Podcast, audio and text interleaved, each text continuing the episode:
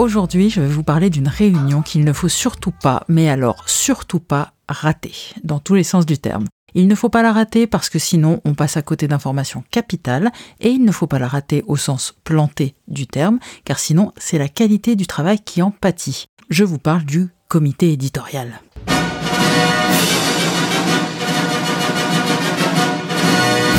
Le comité éditorial, il est destiné à cadrer la production des contenus. L'agence y propose des idées d'articles, de vidéos ou d'épisodes de podcasts qui pourraient être produits dans les semaines ou les mois à venir. Elle évoque des angles, des formats, des intervenants éventuels pour chacun. Parfois, en prenant le pouls du client, elle ne le sent pas convaincu convaincu. Alors elle défend aussi l'intérêt, selon elle, pour la marque de ces contenus qu'elle propose.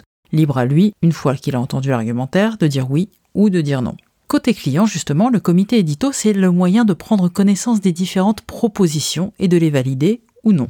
C'est aussi le moment de faire part des enjeux actuels et futurs de l'entreprise, de ses besoins et ou envies en termes de contenu à court ou moyen terme. À l'issue du comité éditorial, on amorce la production des contenus.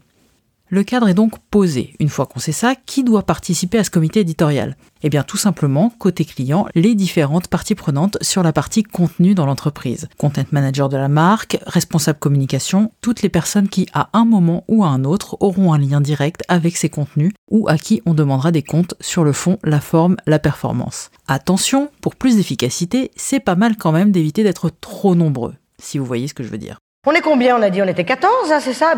Côté agence, on retrouve un chef de projet, éventuellement le directeur ou la directrice éditoriale. Avant de pouvoir mettre toutes ces personnes dans une même pièce ou une même visioconférence, il faudra l'organiser, ce comité éditorial. Ça, c'est le travail de l'agence. Charge à elle, avant la réunion, d'envoyer les invitations, de préparer un ordre du jour et bien sûr une liste de propositions de sujets. Avant cela, elle prendra soin de recueillir les informations concernant les enjeux et les souhaits du client. Cela permet non seulement de ne pas tomber à côté de la plaque dans les propositions de contenu qu'elle avait en tête, mais aussi et surtout de répondre à la demande du client en ajoutant des propositions dédiées. Si un client explique que dans les trois mois, sa marque veut communiquer sur ses engagements en matière de RSE, le savoir en amont permet à l'agence de prendre le temps de réfléchir à des contenus qui iront dans ce sens. Avant-dernière étape, l'animation du comité éditorial. Il est primordial durant ce comité que tout le monde soit entendu, autant chez le client que du côté de l'agence. Il faudra trouver un consensus pour chaque thématique, chaque sujet. Les remarques du responsable de communication doivent être prises en compte par l'agence, tout comme celles du ou de la content manager. L'agence, elle, fera part de ses approbations comme de ses doutes et de ses suggestions d'aménagement éventuels, par exemple sur l'angle d'un sujet, le choix d'un expert, une thématique à traiter.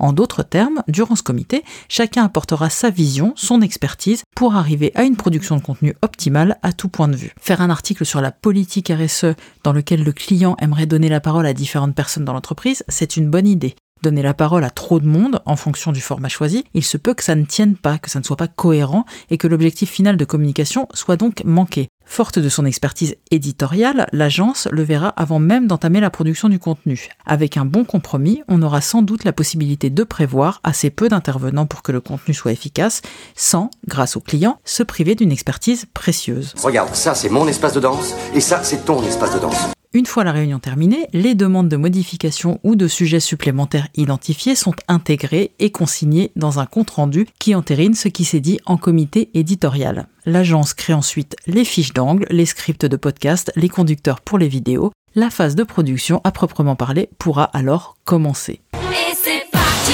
pour le show, et c'est parti le stade show. C'était Nadège Folio, merci d'avoir écouté cet épisode. S'il vous a plu, je ne peux que vous encourager à vous abonner au podcast du diable et dans les détails et pourquoi pas à lui mettre des étoiles et des commentaires sur Apple Podcast, ça nous aide beaucoup. Vous pouvez retrouver cet épisode sur notre site internet dans son format billet de blog avec plein d'infos en plus. Vous pouvez également vous abonner à notre newsletter en vous rendant sur notre site le diable est dans les détails.fr. Régulièrement, on vous enverra une sélection d'informations toutes fraîches, de conseils pratiques, de lectures et d'épisodes de podcast tout droit sortis de notre veille. On se retrouve dans deux semaines pour le prochain épisode. Laura vous donnera des clés pour trouver votre ton. À très bientôt!